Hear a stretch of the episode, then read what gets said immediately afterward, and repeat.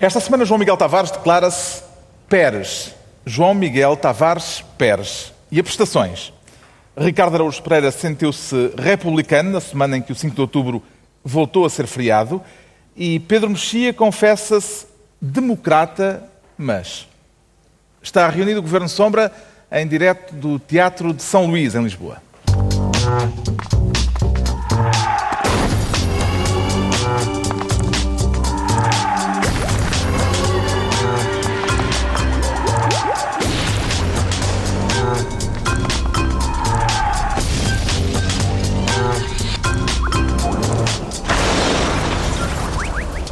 Ora viva, sejam bem-vindos para uma emissão desta vez especial no Teatro de São Luís, em Lisboa. Estamos no encerramento de mais um encontro da Fundação Francisco Manuel dos Santos, encontro anual que normalmente o uh, Governo Sombra tem vindo uh, para fechar uh, um dia de trabalhos.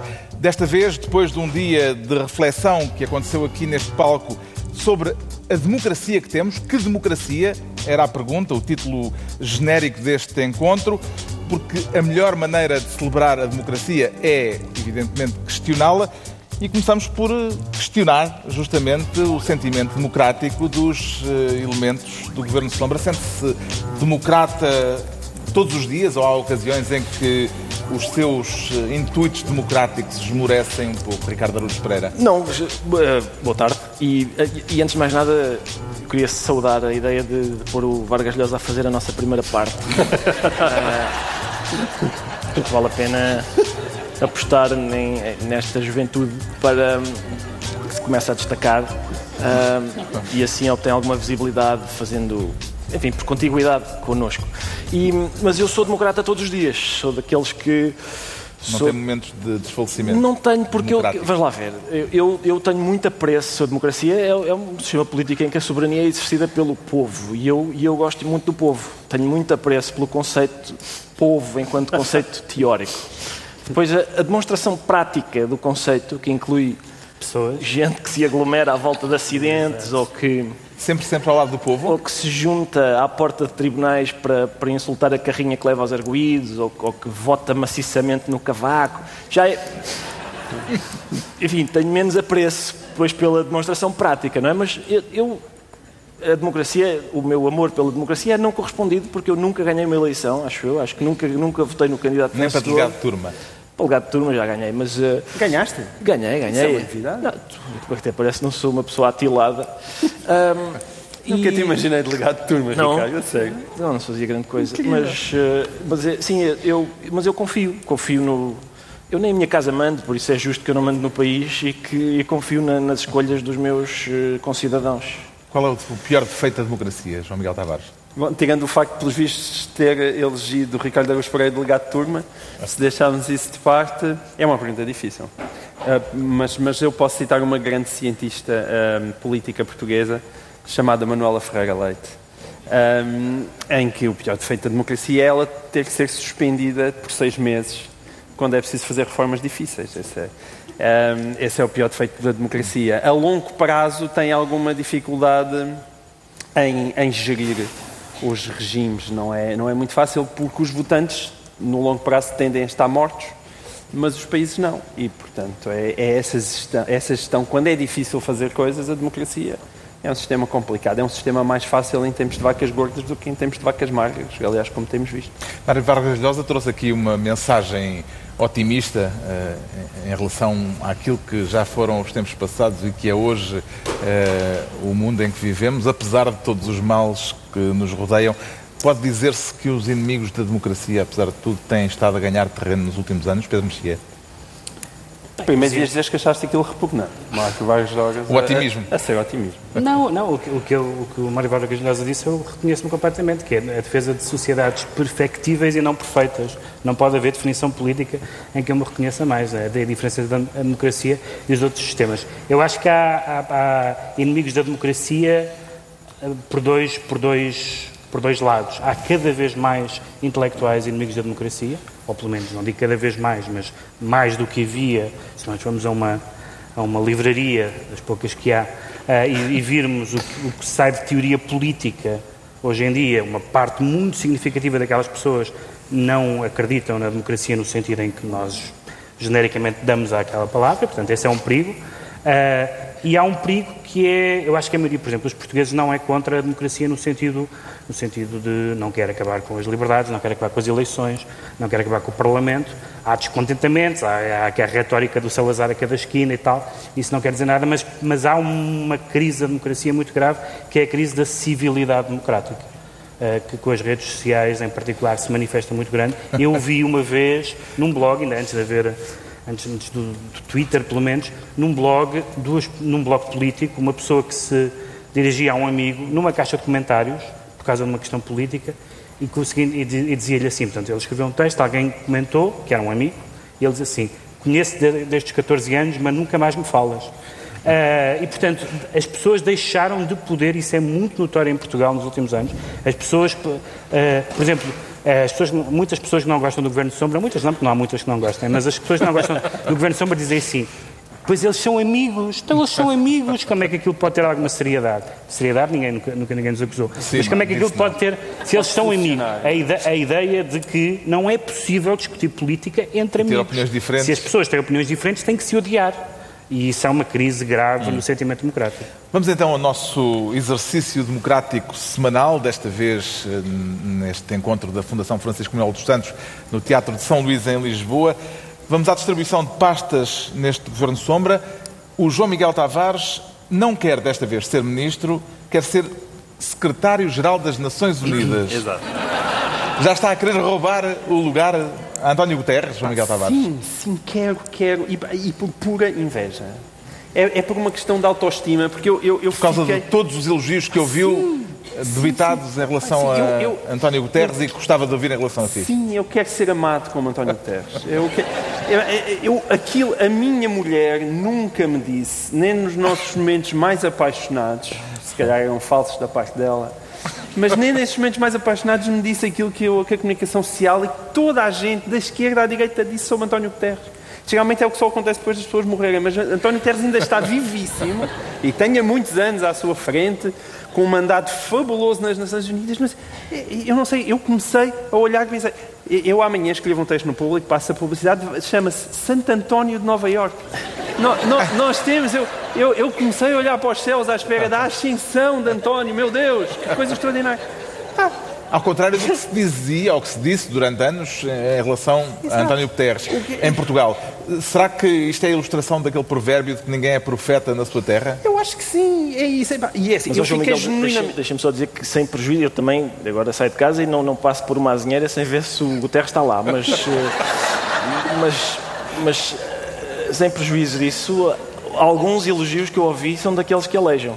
Porque havia um colega dele que dizia, não é, é nós eh, enquanto, enquanto nós íamos de férias, divertir-nos e tal, o Guterres ficava em casa a estudar a matéria do ano seguinte. Eu vi, eu vi. Isto não é bem um elogio, tendo em conta que no meu tempo, pelo menos, este era o tipo de aluno em quem a gente batia. E, eh, e é, bem, e também vi outra elogio nos jornais, também eu vi outro elogio bastante duvidoso, que é, é que, que, um professor dele, acho que era um professor dele, que dizia que ele era demasiado inteligente para ser primeiro-ministro.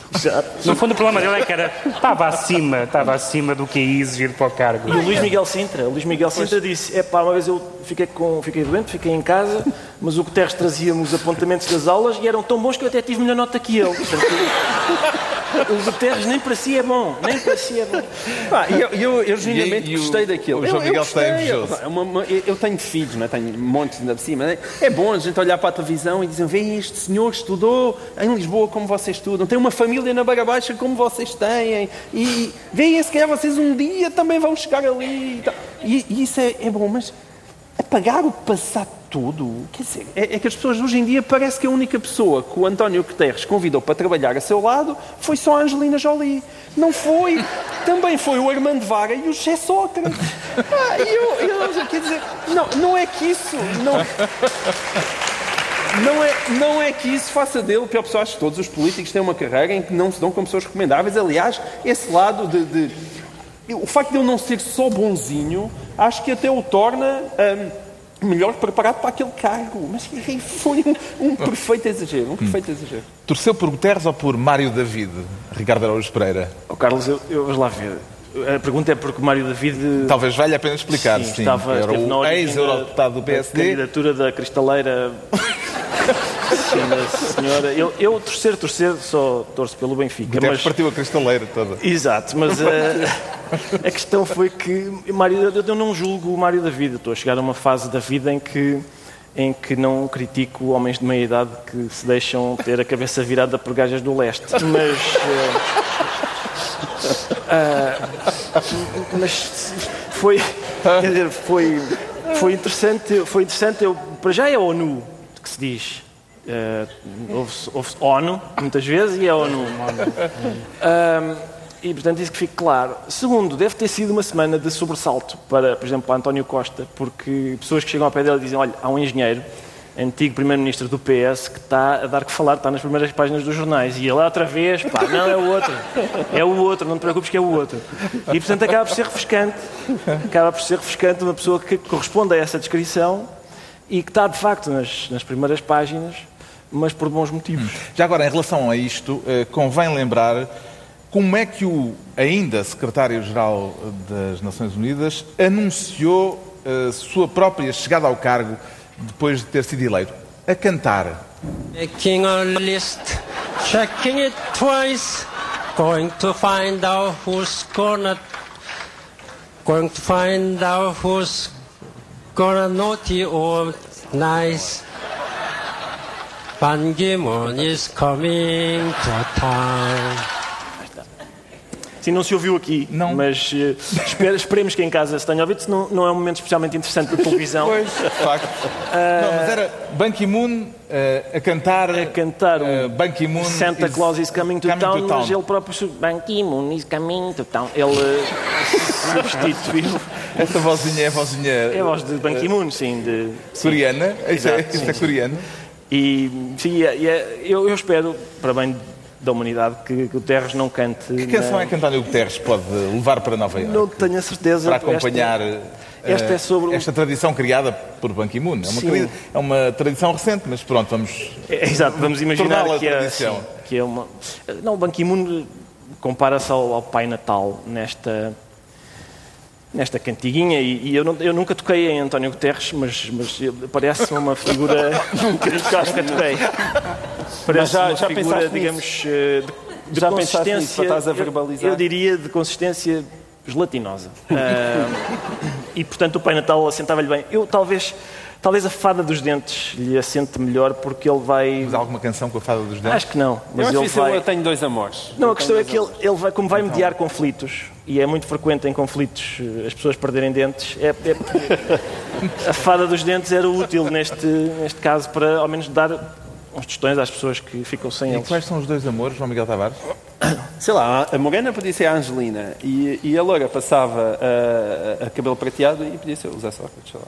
E era para saber com para qual deles é que caía. Era só por causa disso. José Sócrates, pim, duas vezes. Está a contar. Se haver uma Mas senhora sabes, com um sabes que eu tenho. Sabes, é- é- é- são apostas que se fazem lá. Eu, Eu eu sei. juntamente, juntamente com os resultados da Liga Inglesa, é quantas vezes eu digo José Sócrates no programa de Benção. Três. Três. Qual, eu acho que Bom, Neste momento estou a ganhar 20 euros. A expectativa entusiástica que se gerou em Portugal depois de saber que António Guterres tinha sido escolhido para secretário-geral das Nações Unidas é uma expectativa razoável, Pedro Mexia? Ou eh, haverá já quem esteja eh, a imaginar que ele é capaz até de fazer milagres?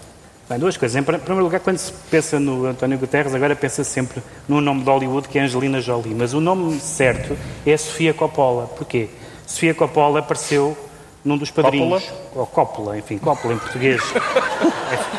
Eu continuo a portuguesar porque é mais bonito. Ahm, a Sofia apareceu num filme do pai, como atriz. E toda a gente disse, que horror, esta senhora não vai a lado nenhum. E não foi. Mas depois passou a realizar, e é uma grande realizadora. António Guterres, como eh, Primeiro-Ministro, não deixou marcas inolvidáveis, embora tenha feito algumas políticas sociais importantes, mas sentia-se um certo- sentia-se sempre que ele não tinha a capacidade de, de- de- de- de liderar, de dar, dar uma na mesa, tomar decisões, essas coisas todas. Nas Nações Unidas, todos os defeitos dele são qualidades, ou todas as qualidades dele são úteis. Ou seja, o lado de ser conciliador, ele, ele, ele, alguns são qualidades mesmo, cosmopolita, etc. O facto de ser conciliador, moderado, etc., tudo isso é bom. Agora, é importante também que não, não, não importa só as qualidades dele, é importante primeiro pensar no historial desses grandes secretários-gerais das Nações Unidas, que foram todos aqueles que eu me lembro. Não só Ban Ki-moon, que realmente foi um grau de... Eu não conheço ninguém que saiba dizer duas frases sobre Ban Ki-moon. Ninguém, ninguém. O que é que achas de Ban Ki-moon? Nada, nada. Bem, sei que há uma certa opacidade oriental que às vezes nos. Mas não é só. Mas, mas os, os secretários-gerais das Nações Unidas, desde que eu nasci, foram Kurt Waldheim, Say No More, uh, foi, portanto, o senhor com passado nazi, certo. Pérez de Coelhar, o, o Butros Gali, o, o... Kofi Annan. Morgan Freeman, exato. uh, nenhum deles se notabilizou propriamente por deixar uma marca colossal na história da. Isso era antes, mas agora vai ser incrível. Porquê? Mas porquê? Porque. Nenhum deles era santo. Porque ninguém. Não, porque ninguém, ninguém é, é Ayrton Senna num, num calhambeque, não é? E a ONU é um calhambeque. A ONU tem. Desde, desde logo tem um Conselho de Segurança que implica que nenhuma, uh, e que se calhar tem que ter, não estou a dizer que não pudesse não ter, mas tem um Conselho de Segurança que implica que nenhuma das potências, ou, ou, ou, ou pelo menos das potências que, tem, que aí têm assento, são diretamente implicadas em nenhuma decisão. Uhum. Uh, e depois, o, o, presidir ao direito internacional, que é, mais ou menos, com algumas exceções, um direito sem sanção, ou, em alguns casos, sem sanção eficaz, é uma coisa da ordem da, da boa vontade, da, é útil que exista, mais vale haver Nações Unidas que não haver Nações Unidas, mas por mais qualificado, eu acho que é, eu acho que é um caso de alguém que encontrou a sua vocação, mas não se pode esperar que vá fazer uma grande diferença no mundo, porque, só por uma razão, porque ele vai se sentar, ele vai se sentar, abre o computador, eh, no primeiro dia de trabalho aparecem Síria, refugiados, Rússia, não sei como. Como é, que, como é que se faz isso? Médio Oriente, que é uma coisa que, como se sabe, tem uma, tem uma resolução, se, num mandato resolve-se isso, as questões do Médio Oriente. Como é, como, é que, como é que António Guterres pode ser? Em alguns casos ele tem o um know-how, caso dos refugiados, nas políticas europeias e na, nas políticas com democracias ele pode ser uma mais-valia, não faço ideia se, se, na Síria será uma diferença Pronto, gigantesca. Fica essa frase, ninguém é Ayrton Senna num calhambeque. O uh, João Miguel Tavares fica então ministro, uh, não, fica secretário-geral das Nações Unidas, não é ministro esta semana. Agora o Ricardo Araújo Pereira pretende ser ministro do balanço, positivo ou negativo, Ricardo Araújo Pereira? Acho que é, é ligeiramente mais ou menos. Ligeiramente? Sim. É ministro do balanço porque passou esta semana um ano que uh, tomou posse a chamada geringonça. Exatamente. Uh, ao fim de um ano, quer dar notas ao desempenho posso dar, posso. do governo Eu de António Costa? Daria um sólido 11. Uh, eh, porque, porque bem bom, não é? Um ano, um vai ano. Vai ter de ir ao oral. Eu e vai, mas eu ainda me lembro do. Quer dizer, eu, eu aliás até apontei, uh, por exemplo, Paulo Portas profetizou a queda da geringonça rapidamente, dizendo não nos venha depois pedir socorro. E nós pensávamos que era não venha depois pedir socorro, porque não adianta, nós não vamos perdoar isto. E afinal era porque não venha depois pedir socorro, porque eu para a semana estou na moto em Gil e já tenho coisas combinadas. Portas caiu mais depressa do que o governo.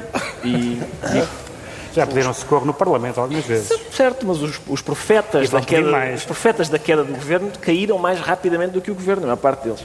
Depois, certo, ninguém quer que ele caia. Por é? exemplo, Portas disse ainda: os portugueses estão horrorizados e angustiados coisa que as sondagens não têm confirmado.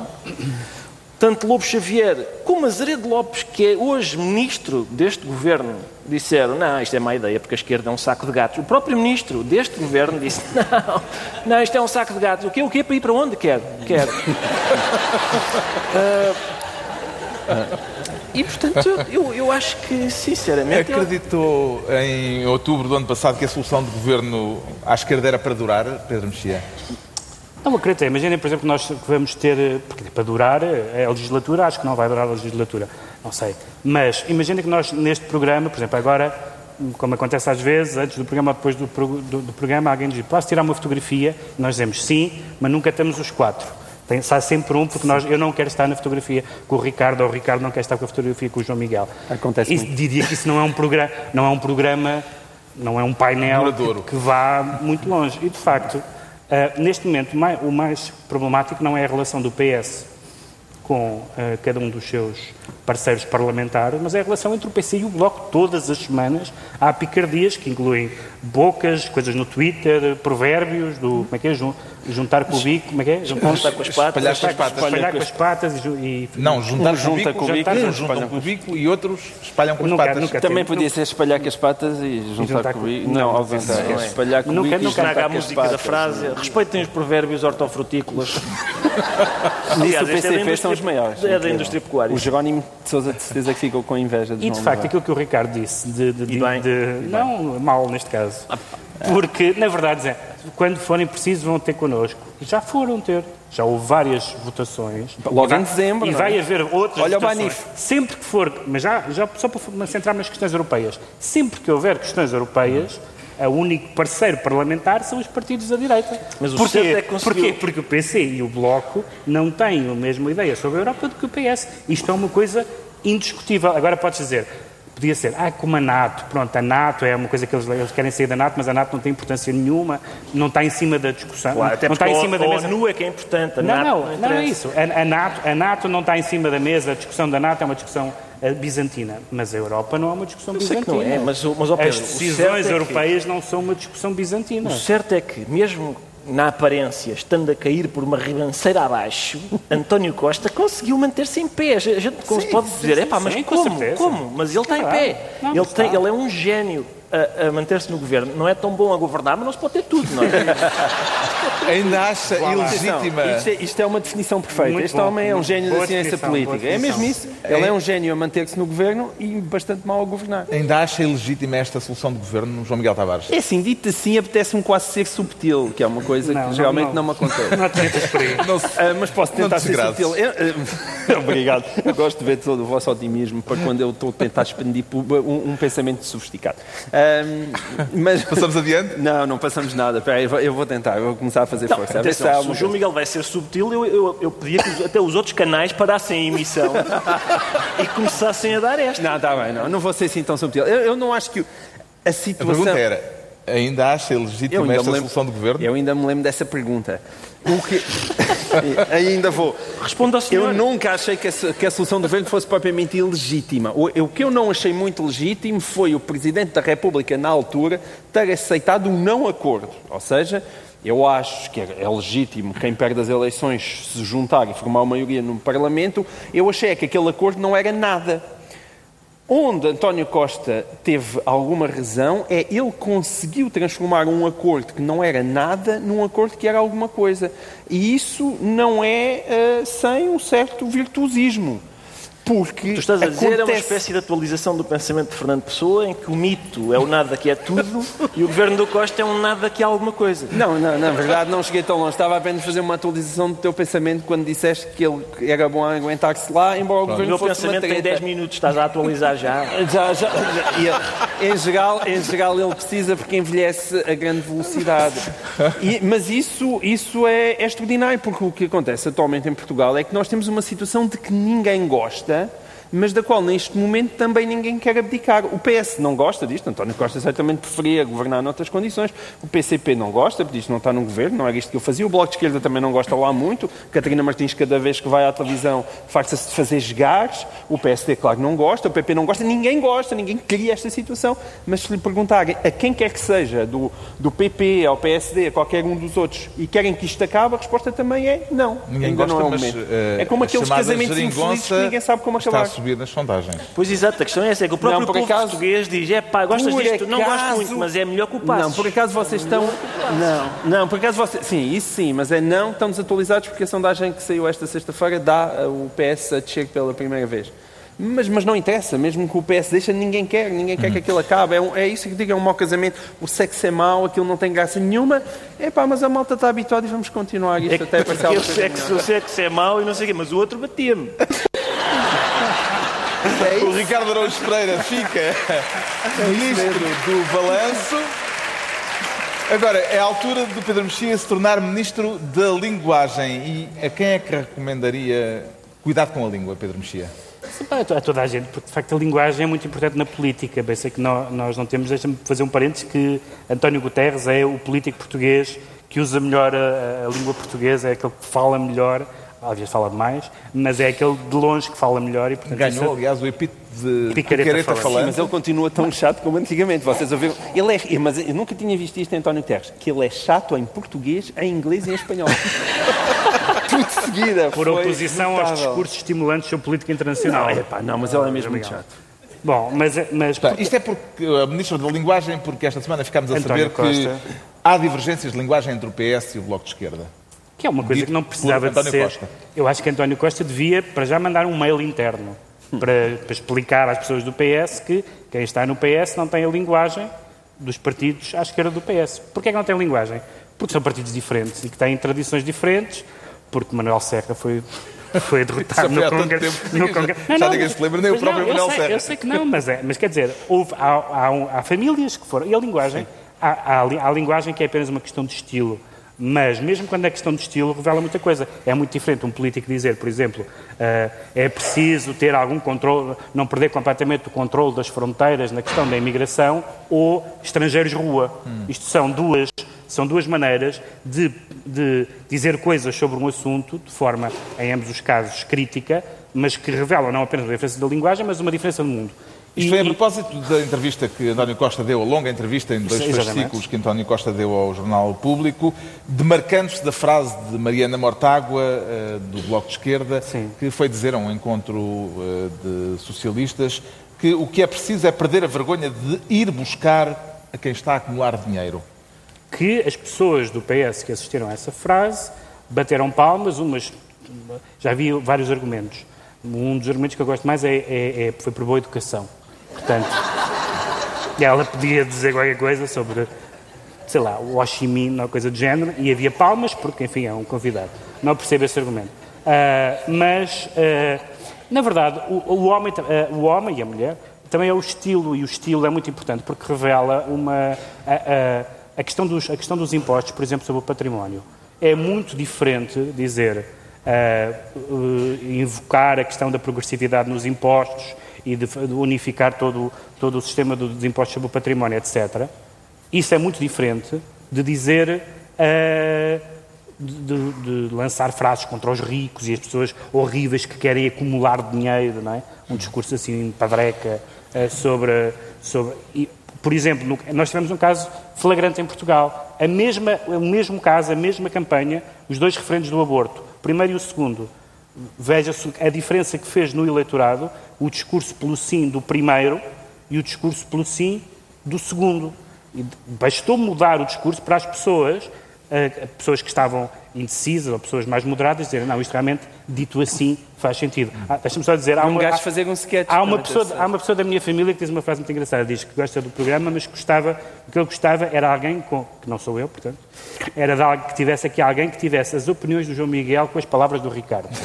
Eh, que era assim uma espécie de Frankenstein político. Eu acho que isto é mais insultuoso para mim do que para ti. Não sei, não, é, insul, é insultuoso para mim porque é uma pessoa da minha família, portanto, é bastante insultuoso para mim. E, portanto, o estilo é muito importante E a para... linguagem é e o, determinante. E, o, e, ao- e o António Costa, ao dizer que não se revê naquela linguagem, não está a fazer apenas uma espécie de, de crítica literária, propriamente ao estilo de Mariana Marta. Está a dizer que há uma linguagem política Uhum. e a linguagem contra os ricos, que é também uma linguagem contra o investimento, etc., não é a linguagem do PS. Não cabe no PS. Pegando justamente nesta frase, nesta ideia de António Costa, eh, proponho Ricardo Araújo Pereira um exercício. É possível distinguir eh, com facilidade o que caracteriza a linguagem de cada um dos partidos parlamentares?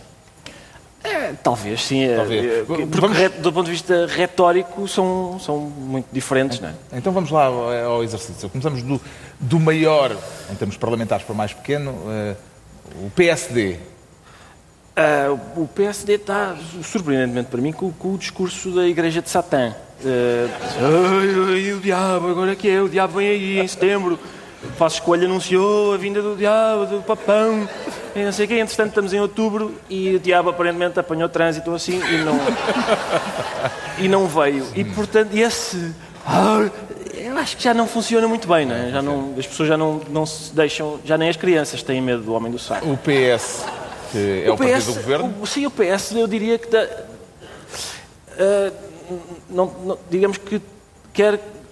É antilinguagem, digamos assim. É um partido que está. "Shh, não digas isso sobre os impostos. shh, não faz sentido. shh, está calado. shh, não irrita o PCP. Isto ao Sócrates, não tens mais entrevistas, faz favor. E, portanto, o, o- o PS tem estado a, a mandar calar. Ele, ele- basicamente, é... Epá, não digam nada, porque caladinhos isto funciona melhor. É melhor, caladinhos. É, o- a terceira força política é o Bloco de Esquerda. O Bloco tem, tem tido, vamos lá ver, tem tido um bocadinho do- do- a retórica de um forcado do aposento da moita, não é? Está, ei, é, está a acumular dinheiro aí, hoje, taxa esta, taxa aquelas, a sua janela dá para onde? Ah, e bom, e, e eu, quer dizer, eu tenho, eu tenho, eu, quer dizer, eu, eu à vinda para cá, tenho, tenho simpatia pela ideia de taxar mais as pessoas que acumulam dinheiro, mas, mas entretanto fiz uma sondagem rápida na primeira fila e.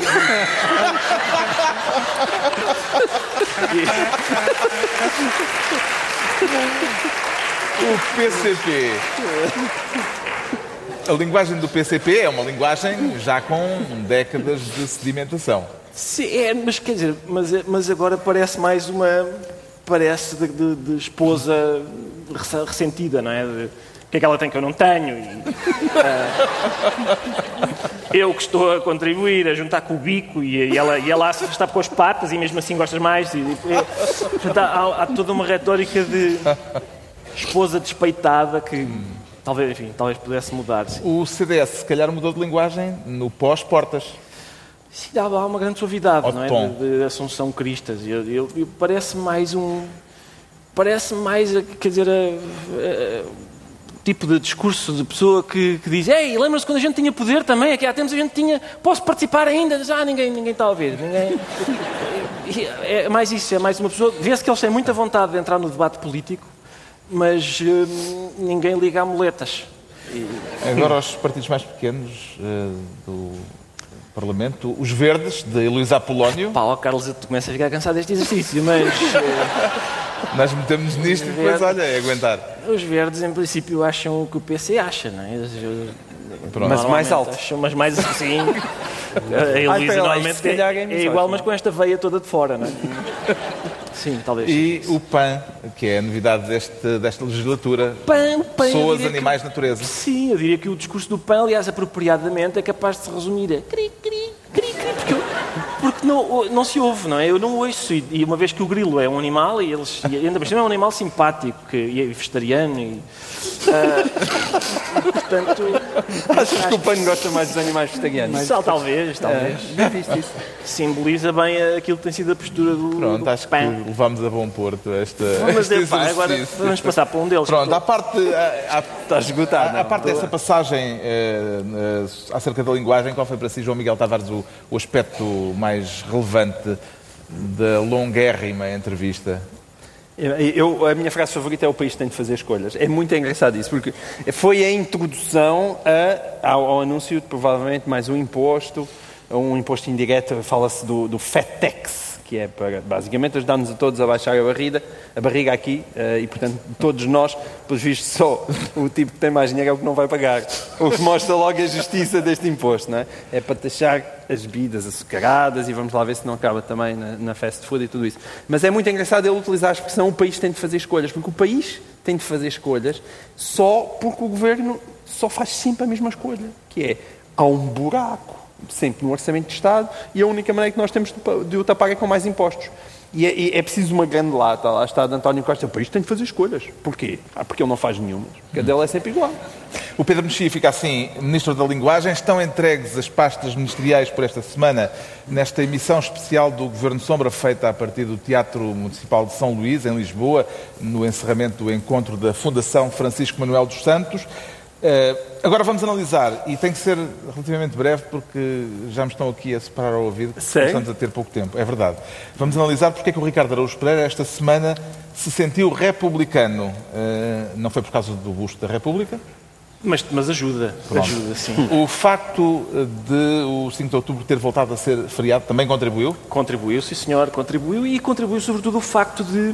Quer dizer, eu, é uma das coisas que me tem causado mais perplexidade, que é. eh, É realmente. Não é perplexidade, é aquilo que eu previa. É, é, é muito fácil para o professor Marcelo suceder ao Cavaco. Gostou do discurso do ex-presidente da Fundação da Casa de Bragança? Acho que ele esteve muito bem. O ex-presidente da Fundação Casa de Bragança e atual presidente da República esteve muito bem.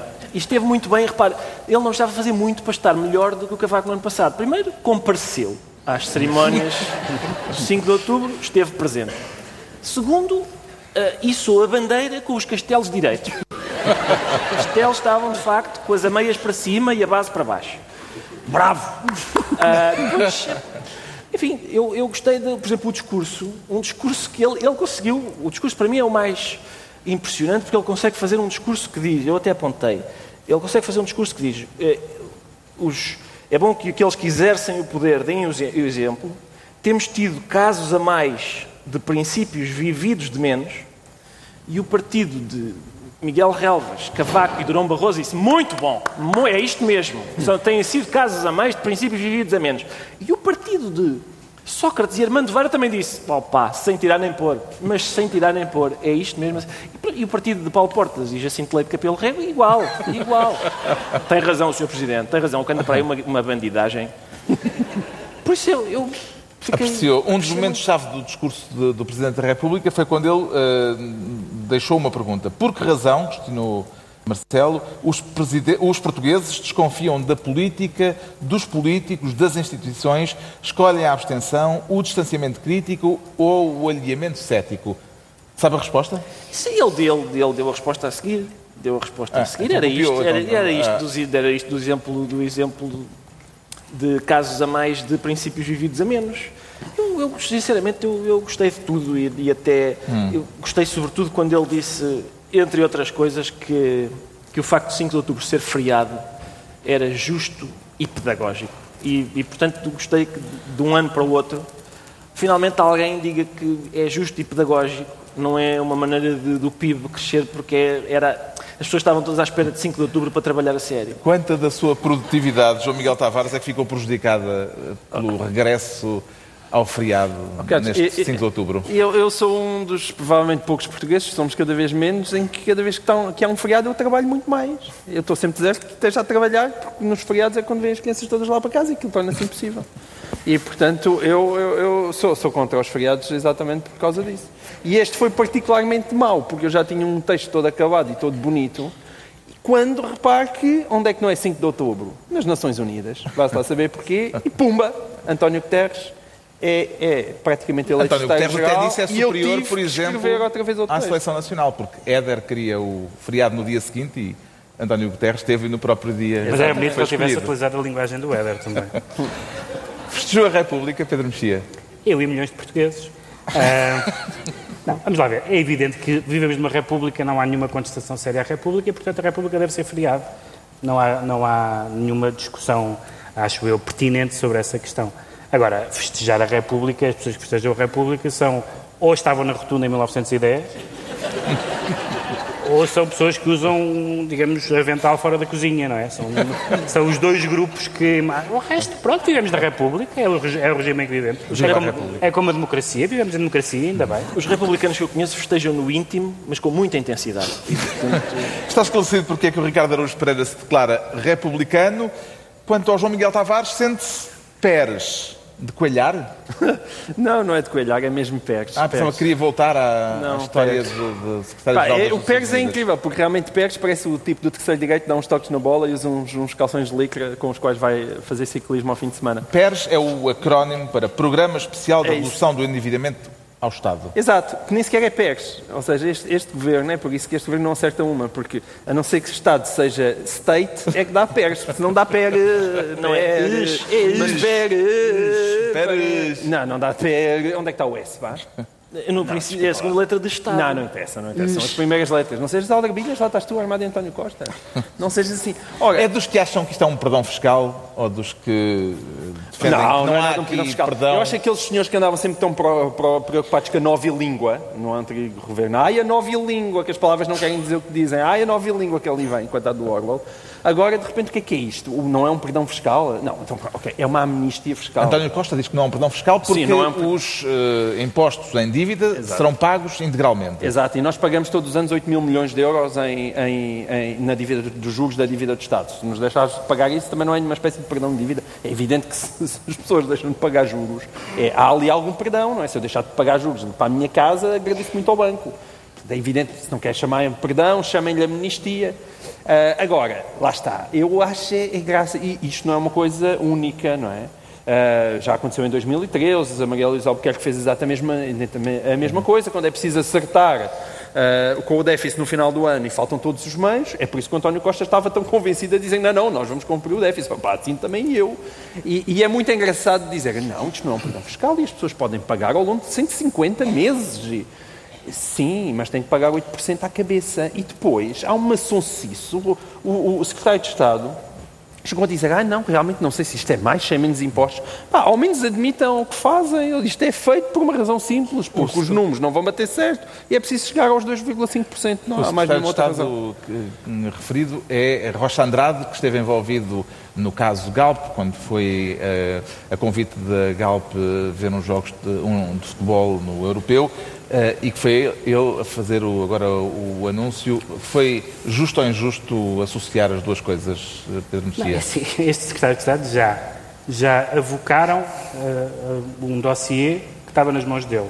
Agora desautorizaram-no nesta matéria, porque ele disse uma coisa em resposta a uma deputada do CDS no Parlamento e foi esclarecido pelo Governo que não é assim. A Galp não, não, não, terá benefícios A seguir vai-lhe dar um calduço no Parlamento. Não sei o que, é que acontece mais a este Secretário de Estado, porque realmente é muita coisa para a mesma pessoa. Porque dizer, evidentemente que faz, faz sentido... Não, mas, mas ele escapa, porque ele, ele vai argumentar que, não, a contribuição extraordinária está de fora, mas a Galp, se tiver dívidas em atraso como contribuinte normal, está incluída. Portanto, Sim, isto mas, dá sempre para todo mas lado. pode, sem querer utilizar essa palavra como como insulto, a Galp neste momento é um contribuinte anormal, não é? Porque é um contribuinte que, que, gigante que não paga e, portanto, que não paga essa, essa, essa, taxa, essa taxa extraordinária. E, portanto, evidentemente que uma amnistia ou que um, um, uma facilidade de pagamento, ou como queiram uh, chamar, faz sentido para as famílias que têm dificuldades em pagar, porque têm dificuldades em viver. Uh, mas não faz sentido para essas grandes empresas. Ele disse isto, foi desautorizado no Parlamento, e não sei quantos enxovalhos é que este secretário de Estado vai aguentar do seu próprio. Encontrar, aguentar enxovalhos da oposição é normal. Enxovalhos do seu próprio governo e, e continua. O que é que lhe parece o Pérez, Ricardo Araújo Pereira? Pérez, boa, Pérez. Um bom reforço para esta temporada? Vamos lá ver, o Pérez, o Pérez é um reforço que aparece recorrentemente. Não é? Este, este Pérez é programa especial de. Mas geralmente sempre no mercado de inverno. É, é, é, quando o mercado abre em dezembro. Este Pérez é de 5 em 5 anos, cada governo diz assim: vamos agora, mas é a última vez, é pela última vez, vamos dar hipótese às pessoas que não pagaram impostos de os regularizar, mas é, é que não vai haver mais, passado 5 anos. Agora temos outro programa Exato. e, portanto, faz-me falta um. Eu não tenho nada contra o PERS, mas hum, eu, as pessoas que, os parvos como eu, que pagam os impostos sempre, eu acho que fazia falta para nós Uh, além do PES, um ano a ver o PIRS. Uma coisa que. para a gente não pagar. Deste ano, olha, o senhor está farto de pagar, sim senhor, o Estado agradece a sua contribuição, este ano não paga. Só para premiar um, um PIRS, um programa inédito de reparação aos estúpidos que sempre pagam. Uma coisa desse tipo.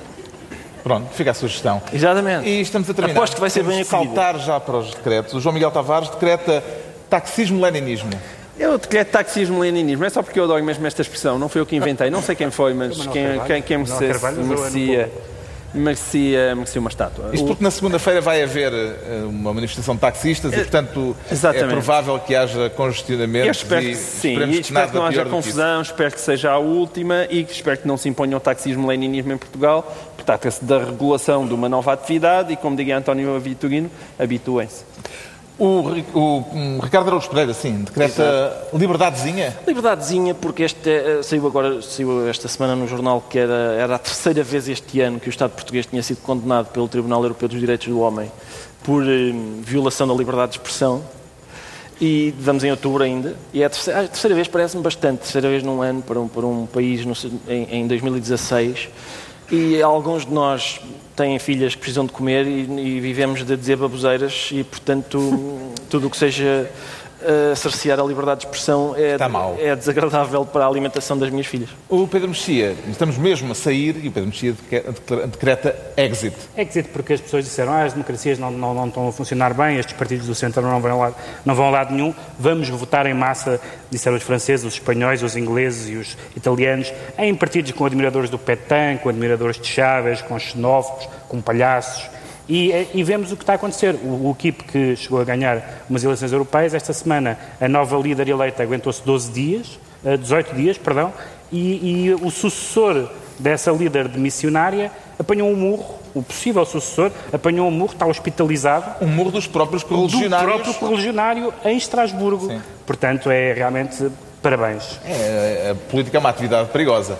Está concluída mais uma reunião semanal, desta vez uma reunião especial no palco do Teatro de São Luís, em Lisboa, no encerramento de, do encontro da Fundação Francisco Manuel dos Santos. Uh, dois, oito dias voltamos ao estúdio, voltamos para a análise habitual com o Governo Sombra de sempre. João Miguel Tavares, Pedro Mexia, Ricardo Araújo Pereira. Muito obrigado.